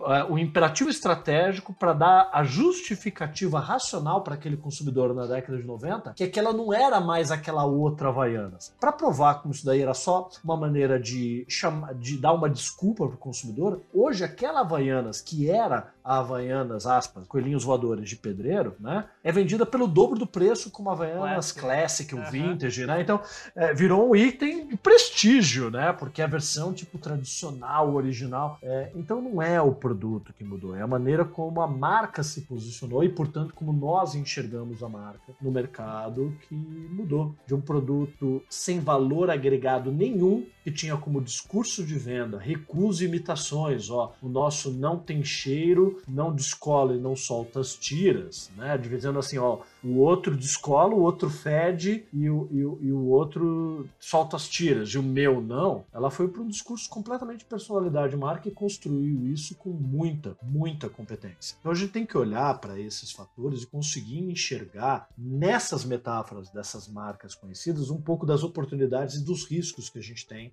quando a gente não se posiciona. Né? E isso a gente vê cada vez mais agora em marcas que muitas vezes se lançam no mercado e são pioneiras, tendo que depois de um tempo tempo parar para definir o posicionamento, porque ocuparam o espaço no mercado porque eram pioneiras nos seus produtos e serviços. Uhum. E agora não, né? Netflix está cada vez mais buscando se posicionar, porque Netflix daqui a algum tempo vai ser só mais um canal de stream tá acontecendo, né? Uber nem foi o primeiro, né? O primeiro foi o Cabify, foi o, o não foi o Cabify, perdão, foi o Lyft, né? Tentando aí se reposicionar e assim como os outros aplicativos, cada vez mais o que a gente vai ter é qualquer mercado que a gente tiver essas grandes startups que entraram, sendo também comoditizado por um número cada vez maior de concorrentes. Então, se elas estão começando a ter essa preocupação, justamente por isso, negócios que já nascem no mercado altamente competitivo têm que, se possível, começar já com um posicionamento claramente definido. Ah, mas e se eu me arrepender? Muda o posicionamento. Mas você só pode mudar um posicionamento se você tiver um posicionamento. Uhum. Você só pode aprimorar aquele plano de marca se você tiver um plano de marca. Né? Então não é para ser algo estanque, mas é para ser um, um, norteador da tua gestão. É, é, às vezes eu vejo esse, esse receio dos pequenos, principalmente assim de pequenos setores, eu vejo acontecer por causa da, da, da, escassez de recursos. Obviamente todas as empresas têm, mas quando a gente fala de pequenas empresas é maior, né? Mais evidente. Uhum. Então o cara fica meio receoso de fazer algo nesse sentido. Poxa, mas eu vou me definir, aqui vai ficar muito específico. E se der errado, eu vou ter que fazer de novo, entendeu? E, e não consegue uh, enxergar a marca como esse organismo vivo, né? Que precisa estar atento ao que aquilo estava falando sobre as mudanças de mercado de 30 anos para cá e etc. É uma das mentalidades que eu tenho tentado colocar em todos os meus projetos, em, em na metodologia que eu estou começando a construir agora para mim. Isso foi veio de um, de um insight assistindo as tuas aulas e de uma conversa que eu tive também com o Daniel. Ele falou que para construir uma, uma metodologia, tu precisa entender primeiro qual é a mentalidade de projeto que tu tens. E aí uma dessas mentalidades que eu, que eu parei e mapeei comigo mesmo, foi um trabalho muito cansativo, inclusive, eu consegui chegar nisso, é essa coisa de criar pro presente é o mesmo que criar pro passado. Porque o presente uhum. já passou. E a gente tem que pensar pra frente, entende? Tem que entender as tendências de mercado, para onde que o mercado tá indo. E agora com, mano, coronavírus veio, bagunçou tudo aí, aí, aí que tem que olhar pro futuro mesmo, mano. Exato, exato. E, e eu entendo a preocupação do empresário, né? Porque ele também tá naquela mentalidade do fazer certo, e se eu errar, né, o professor vai me dar uma nota ruim. Não, você vai ajustando ao longo do caminho, né? O trabalho de construção da marca, é, ele pode até ter um começo quando você decide fazê-lo, mas ele não tem um fim. E numa perspectiva nem tem exatamente um começo. Ele já começou quando você montou a empresa, ele já está acontecendo a revelia da tua estratégia. Então começa definindo uma estratégia para ter um norte. Mas tem essa preocupação do preço. E eu entendo. Né? Você vai contratar hoje uma consultoria de porte maior, você vai gastar entre 100 mil reais a 10 milhões. Vai, né? Você vai. Pô, mas você está completamente fora do pequeno empresário. Tá, tá mesmo vai continuar estando. Porém, não são só né, Interbrand, Ana Couto, Sebastiane, as empresas que você pode contratar. Né? Você vai ter empresas dos mais diversos ranges. Hoje, por exemplo, o projeto meu está entre 100 e 200 mil. E eu entendo que isso não é mais acessível para um pequeno empresário. Mas o que você tem cada vez mais com uma democratização do conhecimento no branding, né? É, que muita gente que fez pós-graduação fica com dor de cotovelo, né? Eu acho que, pô, a gente está democratizando o conhecimento, isso é uhum. positivo, né? né? É, é, que você tem pessoas trabalhando com metodologias próprias para pequenas empresas, isso é rico. Mentoria, tem muita gente boa desenvolvendo processo de mentoria e atuando, não é nem com microempresa, é com um profissional liberal, está ali com um arquiteto que também trabalha de casa, fazendo um trabalho que é relevante para esse profissional, que nem estrutura tem, né, que é conseguindo fazer um trabalho interessante e lucrativo para sua própria atuação e gratificante do ponto de vista emocional, trazendo daquela daquelas metodologias mais acadêmicas, é, formas mais práticas e colaborativas e co-criativas com esses profissionais. Né? E para esse pequeno empresário que está lá, que tem um pequeno restaurante, o escritório de contabilidade, cara, você já tem um custo enorme operacional. O aluguel da tua sala comercial, com o teu site. Agora entenda o seguinte, né? Contratar alguém que vai te ajudar na definição dos processos vai ter um custo? Vai. Mas vamos supor que esse profissional cobre 10 mil reais. É um, é um investimento, uhum. é, ou cobre 5, não importa, né? Esse é o teu maior investimento? Não, né? Você vai contratar um site, você vai gastar 2, 5, 10, 20 mil. Você vai fazer uma reforma do teu escritório para ter um ambiente adequado para receber o teu cliente, você vai gastar 2, 10, 15 mil, dependendo do espaço, mais ou menos, como você fazer. Todos esses investimentos você vai ter que fazer. Agora entenda, um bom site desalinhado do teu posicionamento custa a mesma coisa que o bom site alinhado. O arquitetura, o ambiente alinhado ao teu posicionamento custa a mesma coisa que uma boa arquitetura desalinhada. Às vezes até tendo claro qual é o teu posicionamento, você consegue olhar e ver que tem itens que são gastos desnecessários e aquele dinheiro que você economiza, você reverte em outros investimentos na sua marca, mas você faz o site, aí coloca no ar, aí descobre que não é aquilo, aí faz de novo. Aí você começa um trabalho de redes sociais, aí refaz de novo com outra agência. Aí você reforma todo o teu espaço e aí não fica bom. E, e, aí, ou mesmo que fique bom, mesmo que você tenha um ótimo site, uma ótima arquitetura, um ótimo trabalho de redes sociais, um ótimo logo, uma coisa não conversa com a outra. Você não vai construir uma imagem, uma reputação sólida. E isso significa que você vai ter que refazer aquele investimento. Esse reinvestimento é que é caro. Uhum. Se você, por outro lado, tem um posicionamento definido, de novo, contrata um consultor que caiba no teu bolso. Mas entenda que aquela definição que vai tomar inclusive tempo, que é outro investimento necessário, vai lá para frente economizar tempo e dinheiro. Você já vai ter muito mais claro qual mensagem, qual conteúdo está alinhado ou desalinhado daquilo que você tem que construir. Simples assim. Então eu acho que hoje tem profissionais e consultores para todos os bolsos. Né? Não quer dizer que você vai acertar a pessoa logo de cara, você vai ter que procurar. Tem pessoas criando métodos muito ricos e interessantes para pequenas empresas e para mentorias, métodos mais ágeis, métodos mais simples, e, e isso não é nenhum demérito. E a partir do momento que você começa a colocar aquela tua estratégia de marca em campo, você vai podendo fazer os ajustes necessários. Mas sabe qual que é um dos grandes motivos que eu vejo hoje os meus clientes, que já hoje já são empresas de médio porte para cima, é, é, o principal motivo pelo qual eles me contratam, Pedro, não é nem por essa economia de grana uhum. mais. É porque eles percebem que eles perdem muito tempo e um tempo valioso e, e discutindo se aquela campanha está alinhada ou não uhum. que eles têm que comunicar, se aquele trabalho de redes sociais está adequado. Eles se sentem inseguros e perdem muito tempo. Às vezes depois eles vão perceber a economia de dinheiro. Então, muitas vezes esse tempo no pequeno empresário é algo extremamente valioso e ele também não percebe isso. Então, cada vez mais a gente tem que olhar esse processo como um ganho de eficiência. Né? É a mesma coisa que fazer um plano de negócios. É chato pra caramba fazer um plano de negócio. É chato. E, pô, e tem metodologias hoje, como métodos Canvas, para você fazer, que também são muito mais ágeis, né? Business Model Generation. Vai lá, compra o livro, aplica aquele Canvas. Lembrando que o resultado daquele Canvas não é o teu plano de negócio. Hum. Tipo, você tem que escrever. Assim como o resultado de Canvas de branding não é o teu plano de branding. Pô, você tem que escrever o teu plano de branding. Mas Dá trabalho fazer um plano de negócios? Dá. É, é, legal? Não, não é legal, é chato. Branding também é chato. Mas é muito mais eficaz gerir a tua empresa depois que você tiver um plano de negócios do que sem. Você economiza tempo depois, você erra menos depois e, portanto, economiza dinheiro também. Então vai lá e faz. E faz o teu plano de marca também. Né? Contrata o Pedro para fazer um plano para você, que ele é especializado Sim. em pequena empresa. Vai atrás de alguém que possa te ajudar nesse sentido. E começa a trabalhar. Agora, Agora, branding demora para dar resultado? Demora. É um trabalho de formiguinha? É. Mas o que a gente sempre fala, cara, é lento para você e é lento para o teu concorrente. Então, você começar agora é muito melhor do que começar daqui a três anos. Né? E, de novo, o projeto pode evoluir, pode ser aprimorado, assim como o teu plano de negócios também. Então, cada vez ficar menos preocupado em ser perfeito, mais preocupação em começar a colocar em prática e aprender com esse processo.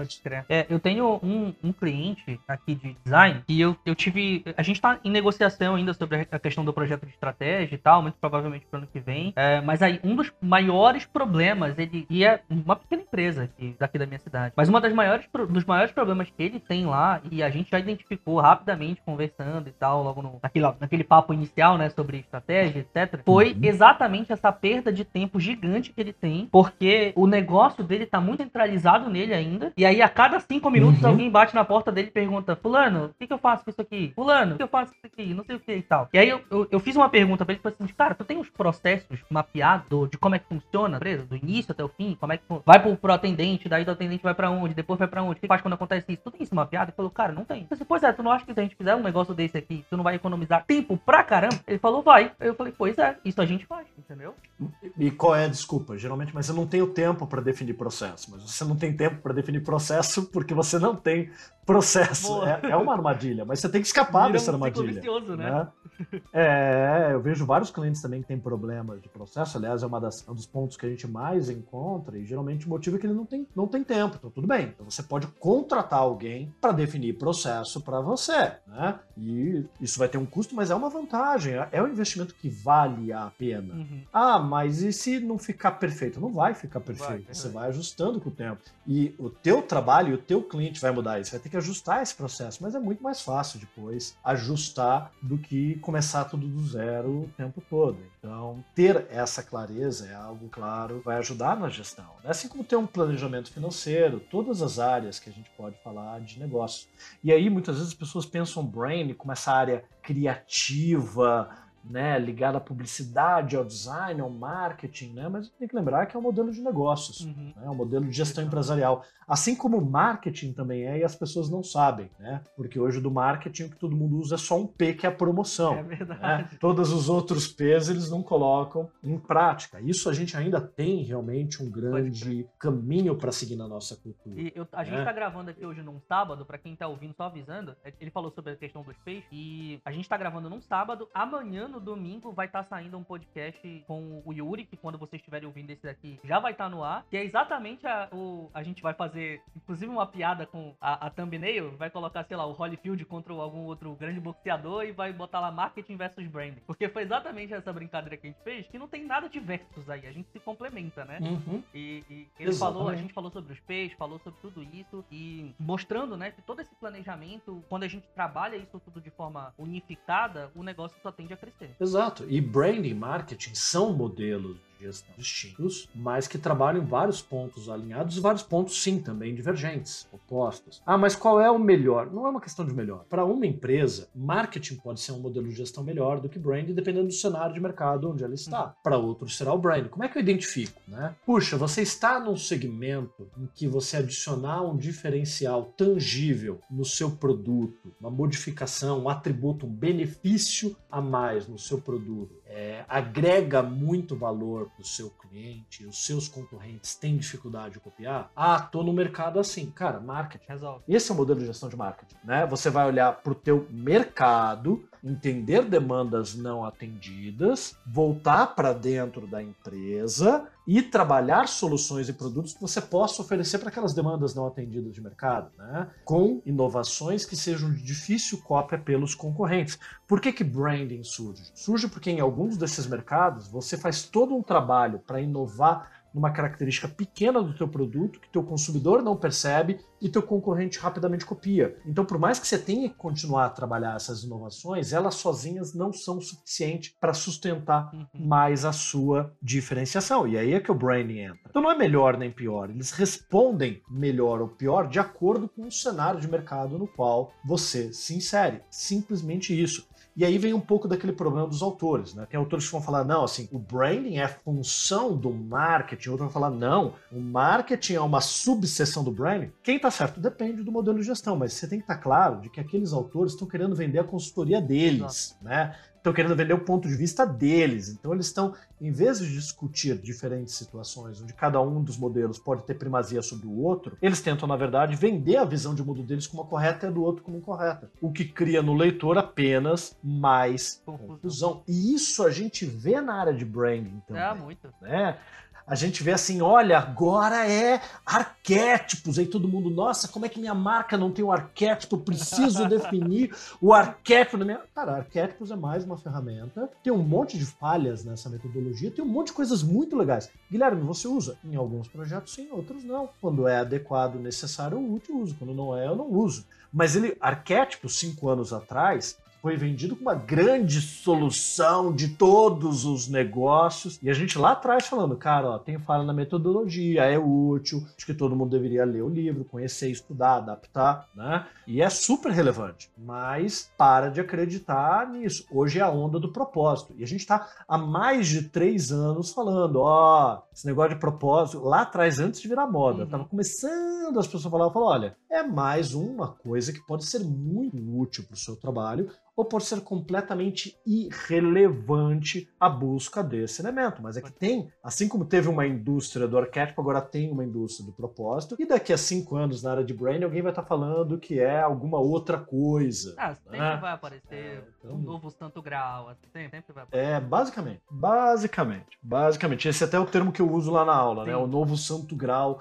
do brain, para com isso, entendeu? Então vamos olhar para a construção dos nossos negócios, sejam eles mais disruptivos ou tradicionais, e a construção da nossa marca nesse contexto, conhecendo todas as ferramentas e pontos de vista e adotando aquilo que for útil para nossa marca, e não apenas um único modelo. Né? Uma vez eu atendi um cliente que tinha acabado de ler um livro do Camp Ferrer de marketing de luxo, que é ótimo, né? é um ótimo livro de marketing luxo. É e queria porque queria porque queria construir uma marca de luxo. Fui pegar, ler o livro, né, para poder ajudá-lo, porque no mercado conhecia pouco, e na hora que eu li o livro ficou evidente que eles não poderiam trabalhar naquele contexto. Uhum. Mas por quê? Você tem que entender a mecânica daquela ferramenta. A mecânica é, é, e o com propósito é a mesma coisa, né? Não adianta só você ter um propósito. Você tem que incorporar aquilo, tornar aquilo real na tua cultura, na tua cadeia de suprimentos. Isso dá trabalho. Na hora que você vê o trabalho que tem que dar, muita gente fala: ah, não, melhor não ter. Né? Com marketing de luxo é a mesma coisa. Todo mundo quer ter uma marca de luxo, mas o que você tem que fazer para criar é um trabalho gigantesco. Né? Então, compreender essas estruturas, essas mecânicas por trás da construção da marca, que é o que eu adoro pesquisar, eu adoro desvendar essa mecânica oculta por trás das marcas, faz a gente entender a engrenagem como ela é, né? e não aquela coisa mágica do século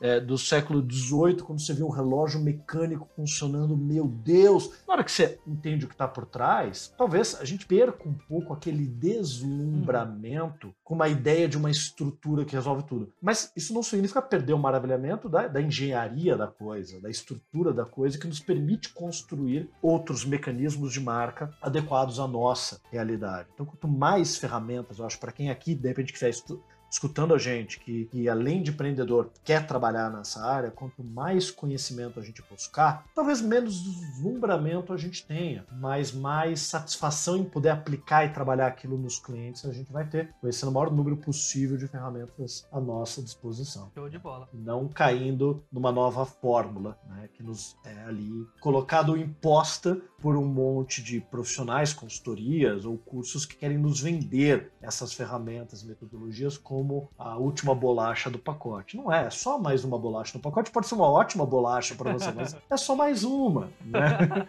E tentar desqualificar outras ferramentas e metodologias para qualificar a sua também é uma coisa hoje que eu vejo desnecessária. Né? Muita gente tenta desqualificar o outro é, é, como antigo. Eu já vi coisas assim, branding 2.0, aí o outro vai lá e truca, né? Não, mas o meu é o branding 3.0. Aí outro dia eu vi um curso branding 4.0 é muito fácil desbancar. Lança o 5.0, o infinito.0. Para com isso, né? Você não precisa desqualificar o outro para se qualificar, mas você pode, claro, apresentar ali teu ponto de vista. Aliás, geralmente é, quem está tentando desqualificar o outro e se posicionar como novo está, na verdade, usando uma das estratégias mais antigas de posicionamento que existe. Então, não é tão novo assim. Talvez o novo seja falar, cara, ó, diferentes pontos de vista, vamos colaborar, vamos discutir, vamos debater, a gente não precisa concordar em tudo e tudo bem. É. Né? Talvez em política não, não dê para ser assim, mas eu acho que na nossa área de brain dá para ter maturidade para ah, isso. definitivamente, definitivamente. Eu chamo todo mundo para bater papo comigo, entendeu? Gente concorre, gente que não concorre. Concorre, eu acho que é uma palavra bem ruim, até. Porque a gente tá ali convivendo no mesmo espaço. Sabe, eu, eu, já vi algumas pessoas falando, ah, eu não gosto do termo concorrente. Pedro, assim, eu acho que é total, faz total sentido. Para mim, a palavra concorrência, concorrente nunca foi negativa. Uhum. É alguém que está correndo, é um competidor, né? Você tem concorrentes nos esportes ou competidores nos esportes. É, eu sempre olhei para os meus concorrentes como alguém que eu gostaria de ser melhor e superar. Sempre olhei. Uhum. Mas isso não significa destruir Perfeito. o concorrente. Eu acho que é alguém que pode te estimular. Eu vejo o Paulo Lima, por exemplo, que hoje tem um curso, inclusive, dentro da Brandster. Foi um dos meus maiores concorrentes durante muito tempo. Mas a gente sempre teve um contato próximo. Né? A gente sempre colaborou em eventos, palestras, mesmo antes dele ter um curso dentro da Bradster. E uma vez ele virou para mim e falou: Ah, Guilherme, porque a gente é amigo, né? A gente não é concorrente. Eu falei, Paulo, a gente é concorrente, né? Quando só eu tava com curso de branding livre no mercado e você entrou, a primeira coisa que eu quis fazer foi ser melhor do que você. e o que você me estimulou é a melhorar o meu conteúdo, a lançar novos cursos. Eu sou extremamente grato por ter você como concorrente. Agora, o fato da gente ser concorrente não significa que a gente seja inimigo, a gente pode colaborar, né? Então, eu acho que cada vez mais, eu, eu entendo quem tem incômodo com o termo, não acho que não tem problema nenhum ter esse incômodo, mas talvez, mais do que daí criar novos termos, seja a gente olhar para aquilo de uma ou outra forma. O concorrente pode ser um colaborador, um parceiro, né? Um termo que eu não gosto, embora às vezes eu use, é o termo colaborador colaborador. Eu gosto da palavra funcionário. Eu, pessoalmente, gosto da palavra funcionário. Funcionário é alguém que tem função, é alguém que é fundamental para a construção daquela marca, daquela empresa. Você não precisa criar um termo colaborador. Colaborador, para mim, parece alguém sem compromisso. Mas eu entendo, muitas vezes uma palavra fica desgastada uhum. e a gente precisa criar uma nova no lugar para substituí-la, ou até criar palavras para descrever coisas que até então não tinham um termo para ser descrito. Porém, talvez muito mais do que a gente precise é enxergar a concorrência de uma outra forma. Né? É, como alguém que, tudo bem, você quer ser melhor, você quer superar, ótimo, mas é, não precisa ser inimigo. Olhe também para as oportunidades colaborativas, para as oportunidades de troca, para as oportunidades de aprendizado. E eu vou te dizer o seguinte: se eu não tivesse concorrentes como Paulo Lima, Daniel Padilha, a Brandster nunca teria existido. Porque eu tinha um curso de branding meu e um curso de design estratégico. E eu lotava turma o tempo todo. E era um complemento da Sebastiana. Ah, a gente sabia os períodos que ia ter baixo, a gente completava concurso. E era isso. Se eu não tivesse concorrentes, seria isso até hoje. Uhum.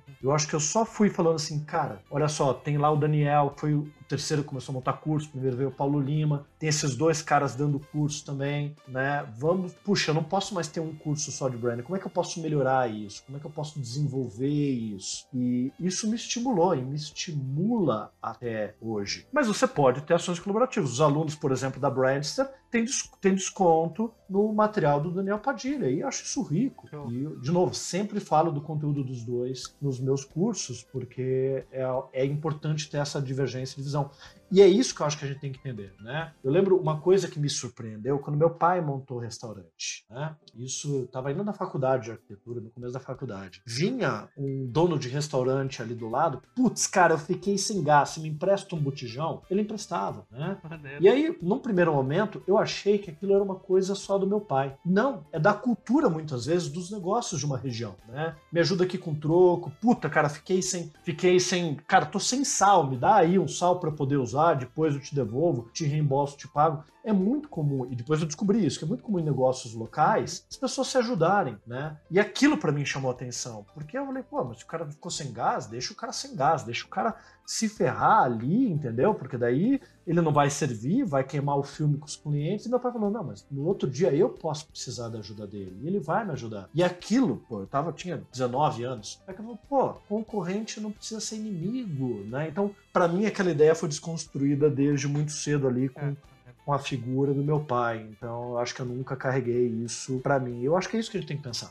Né? É, o incômodo que você tem com o concorrente não precisa ser algo negativo, pode ser algo que te bota para frente. Mas, é, mas isso é uma questão também de como você encara essa concorrência, né? de uma maneira respeitosa, colaborativa, mas também competitiva, sem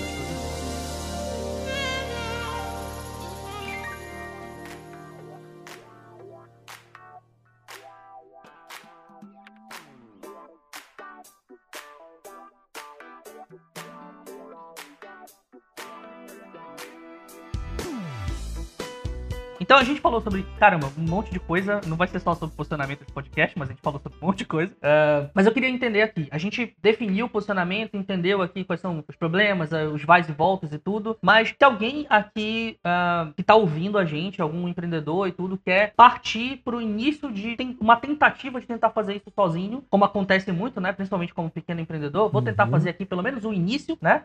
sozinho. Uhum. E daí depois, se quando o negócio estourar e eu tiver um pouco mais de grana, eu invisto. O cara tá escutando e quer algum direcionamento. O que que, que, que tu daria de direcionamento para eles em relação do que pesquisar, como é que eu vou atrás? O que, que é essencial para um posicionamento de marca? Bom, vamos lá. É, eu diria para você ler dois livros, tá? É, não, não é a leitura nessa sequência que eu daria para quem quer trabalhar com branding, mas para quem quer entender no próprio negócio, eu falaria, lê o Zag do Martin Mayer. Excelente, excelente. Né? Adoro esse livro. Que é o primeiro ponto. E leia o Diferenciar ou Morrer do Jack Trout, tá? Você não precisa ir para um livro mais estruturado de posicionamento ainda. Esses dois livros vão te dar um bom mindset das dificuldades que você vai enfrentar com o teu negócio daqui para frente. Uhum. Tá? E depois eu falaria, ah, vai fazer um curso da Brandster? Não, o curso que a gente tem, que você fez de branding para pequenas empresas, é para profissionais de mercado que querem uhum. aplicar na própria empresa. A gente tem empreendedores que fazem e conseguem utilizar. Mas hoje eu diria que alguém consegue criar conteúdos muito mais mastigados para quem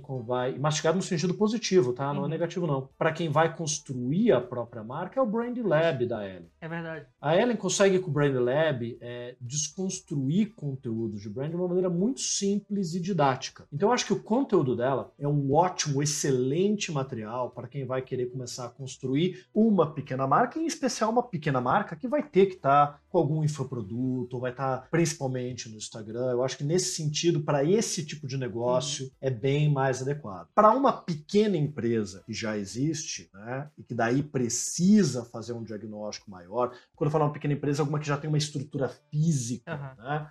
Aí o, o curso de brand para pequenas empresas da Brandster, que não está aberto agora, provavelmente quando sair do ar, quando sair no ar esse podcast, ele entra, sai do ar, pode contribuir, mas eu acredito que é, em vez de tentar fazer sozinho, depois de ter feito a leitura desses livros, contrata um consultor, uhum. né? Contrata alguém que vai te ajudar nesse processo, contrata o Pedro, contrata a Iana do Brand em você, contrata o pessoal da Hora Brand, são consultores que estão ali acostumados a trabalhar com brand para pequenas empresas, uhum. com processos de mentoria e que tem trabalho trabalhos muito interessantes, muito relevantes, porque alguém de fora, e esse é o ponto, Pedro, alguém de fora vai conseguir enxergar coisas no teu negócio que você não vai. Tá? Falo porque eu mesmo, quando fui trabalhando, o meu posicionamento de marca foi um processo extremamente sofrível, justamente por estar sozinho. É verdade. Né? Então, por mais que a gente possa indicar cursos, livros, conteúdos, eu diria que tem esse momento de que contratar um consultor é algo que vale a pena. Né? Então, é essa essa recomendação que eu daria. Mas tá inseguro? De novo, lê o Diferenciar ou Morrer do Jack Truto, que provavelmente você vai ter que comprar um e-book ou vai ter que comprar uma versão usada uhum. e acessa aquele site Estante Virtual, Estante Virtual que tem, tem, um monte de livro usado, é lá que você vai encontrar, porque inclusive você não vai encontrar uma edição nova do Zag, você vai ter que comprar usada. É. Tá? Esses livros bons, infelizmente, você não consegue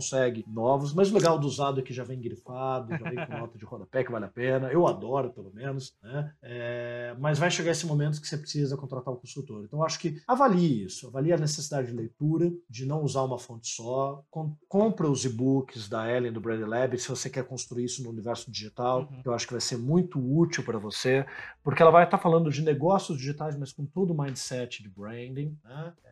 Mas não precisa ter um propósito, é o ponto que eu discordo veementemente dela. É um ótimo ponto de partida se você conseguir ter, claro que é, né? Mas se você não conseguir ter, tá liberado, tá? Não, não é obrigatório, né? Não, não, estou dizendo que não é útil, é útil, mas não é obrigatório, né? Se puder ter melhor, mas se não tiver, tá tudo bem. E chega esse momento de contratar um consultor, mas tenta definir quem você é e para quem você é. Tenta definir esse teu cliente ideal. E tem mais um livrinho que eu queria recomendar, mas esse vai ter que comprar pela Amazon americana só tem inglês, não tem português, né? Que é um livrinho que eu comprei com puta desdém, né? Acho que foi em 2004, 2005, quando eu comecei a comprar ali os primeiros livros através da, da Amazon.com e foi um daqueles livros, na época que o dólar tava 2 para 1, então 1,80 o dólar, tá né? Bem. Bons tempos aqueles. Tá e que, tipo, eu tava comprando vários livros na Amazon e eu falava, pessoas que compraram esse livro, né, compraram esse também. Era um livrinho na época de 14 dólares. Então dava nada, né? 28 reais. Que chama Branding Basics for Small Business, da Maria Ross. Ela não é uma autora famosa, consagrada. No mercado americano, ela não fez sucesso, porque lá você tem que ser de Harvard ou de Stanford, uhum. né, para virar um best-seller, mas é um dos. Se você consegue ler inglês, é um dos livros mais tranquilos, gostosos e didáticos de branding que eu já vi. E se não consegue. O único problema é que só tem inglês. Se não consegue, eu ainda digo que vale a pena usar o tradutor para conseguir ler, porque é muito bom mesmo, já disse. Vale a pena, vale a pena, vale a pena, cara. É, é um livro que te ajuda, é um livro quase que de autoajuda para você refletir sobre os elementos básicos ali da sua marca. E como ele é curtinho, dá para usar um tradutor, uhum. dá para fazer esse esforço. Compra a versão então do Kindle dele, que vai ser mais barato ainda Sim.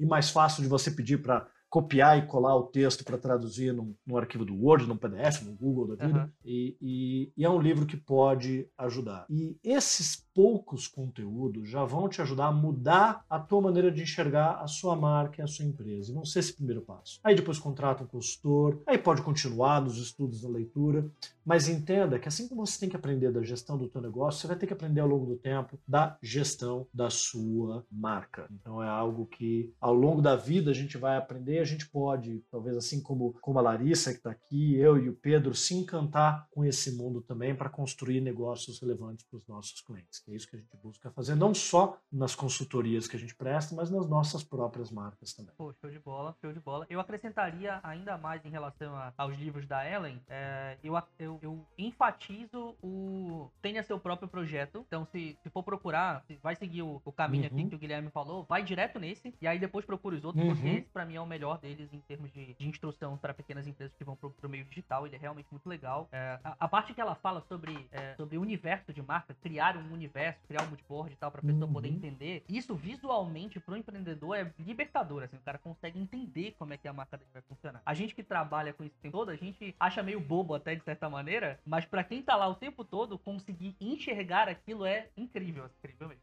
Exatamente. Às vezes a gente peca pelo mal do especialista é de prestar pouco atenção em algumas pequenas coisas que são muito relevantes naquela fase inicial. E eu acho que nesse ponto a Ellen conseguiu traduzir isso muito bem. Verdade. E agora, pra gente finalizar, aquela pergunta que tá todo mundo acostumado aqui já no podcast. Ah, a gente falou sobre propósito. Quem quiser, o nome do, do podcast que eu fiz com o Yuri com o Kaique é Meu Propósito é Vender, o nome do podcast. Procura aí e eu tenho certeza que vocês vão gostar, o podcast foi muito legal. É, mas aqui, a última pergunta pra gente finalizar. Essa, como o próprio Guilherme já disse aqui, a versão 1 desse podcast, foi incrível. a pergunta que eu faço sempre para todo mundo que vem aqui, seja estrategista ou não, mas para os empreendedores eu faço mais ainda, é o seguinte: é, se tu pudesse separar uma dica só, só uma, esse aqui é o meu melhor conselho para todo mundo que tá construindo um negócio, construindo uma empresa, qual seria esse, né, esse, esse conselho? Hum. Eu consigo pensar em um que até pode ser tema de um próximo podcast, que é não ignore as questões ligadas ao nome da empresa. Mas daí a gente tem que entrar em toda uma discussão do que é naming e do porquê que é naming relevante, porque muitas empresas perdem dinheiro por começar uma estratégia de nomes inadequados. Fica um parêntese né? aqui. Mas eu, eu diria. um podcast de sobre naming com a, a, como é o nome dela? A Ana Carolina Moseman da Batiza Name, tá? Então. Ah, ela foi minha aluna no curso de naming. Sim, ela sim. foi minha aluna, ela fez o curso presencial também de posição de, de, de brain lá no Rio de Janeiro, né? Da Batiza Name. Mas depois a gente grava um também. Uh, eu diria o seguinte, olha, é, são duas dicas então. Começa agora, começar agora é melhor do que depois, porque de novo, branding é um processo que demora para conseguir surtir resultado, né? Tem resultados desde imediatos até de longo prazo, tem, não são só resultados de longo prazo, mas aqueles que geralmente mais nos interessam como empresários são de longo prazo. Então, como demora para você e demora para o teu concorrente, comece agora. Mas eu vou dar então uma outra que completa e antagoniza essa que é a pressa passa, a merda fica. Né? Então, comece, comece, mas assim, não precisa ter pressa. É para começar e ir fazendo. Né? Tentar atropelar o processo pode gerar que você tome decisões equivocadas. Demorar demais, por outro lado, vai fazer com que você fique para trás. Então não caia em nenhum dos dois extremos. Né? É, então comece já, mas também faça no tempo que for viável para você essa construção. Sem uma pressão, sem uma carga que te sobrecarregue, mas lembrando que se você não fizer, o teu concorrente vai fazer. Né? Aliás, é muito comum a gente, muitas vezes, pega um cliente cliente que ele já está desesperado porque o concorrente fez, ele não deu bola, o concorrente continuou estruturando, ele não deu bola e agora ele tem um problema. né? Então, né? e aí eu vejo, inclusive, eu já perdi projetos para empresas que propuseram prazos inviáveis, né? E ou o trabalho feito ficou ruim, ou o trabalho feito levou o dobro do tempo. Então, às vezes eu tinha um cronograma de seis meses, o concorrente propôs quatro, eu perdi porque o cliente queria lançar aquela marca nova na feira de 2017 e foi lançada no começo de 2019. Então não existe ah. fórmula mágica, entendeu? Tem um tempo para as coisas, porque o tempo não depende só do trabalho da consultoria. Você tem que investigar, você tem que ir a fundo, depende do tempo do próprio cliente. E entenda que o projeto não tem que estar tá pronto para ser implementado. Você vai, cada novo achado, cada novo insight, já aplicando aquilo na vida da sua marca. Né? Você não precisa ter tudo pronto para inaugurar a sua marca. Vá construindo aos poucos e compreenda que isso, inclusive, é um processo muito mais eficaz do que querer ter tudo pronto para fazer uma festa de lançamento da marca, que eu acho um investimento, inclusive, desnecessário. Né? Uhum. Vá gradualmente transformando a sua marca, que é uma escolha talvez muito mais estratégica e inteligente do que querer zerar e mudar teu feed de uma vez, mudar teu logo de uma vez. Não, aos poucos é muito mais inteligente, é uma gestão, inclusive, muito mais interessante dos teus recursos financeiros do que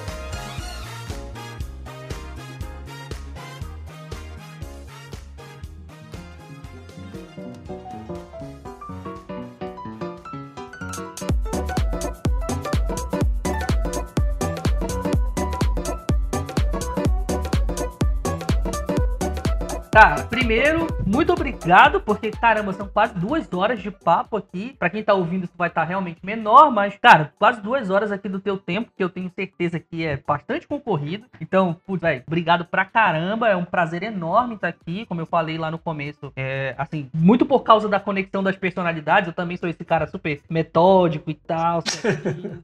e aí eu acabei, assim, me conectando pra caramba contigo e gostando pra caramba da, da, da e da maneira como vocês trabalham na Sebastião. Então, cara, é um prazer enorme estar aqui contigo de verdade e pela disponibilidade do tempo. Então, muito obrigado, de verdade mesmo. Não, chama de novo que eu venho, eu sou facinho.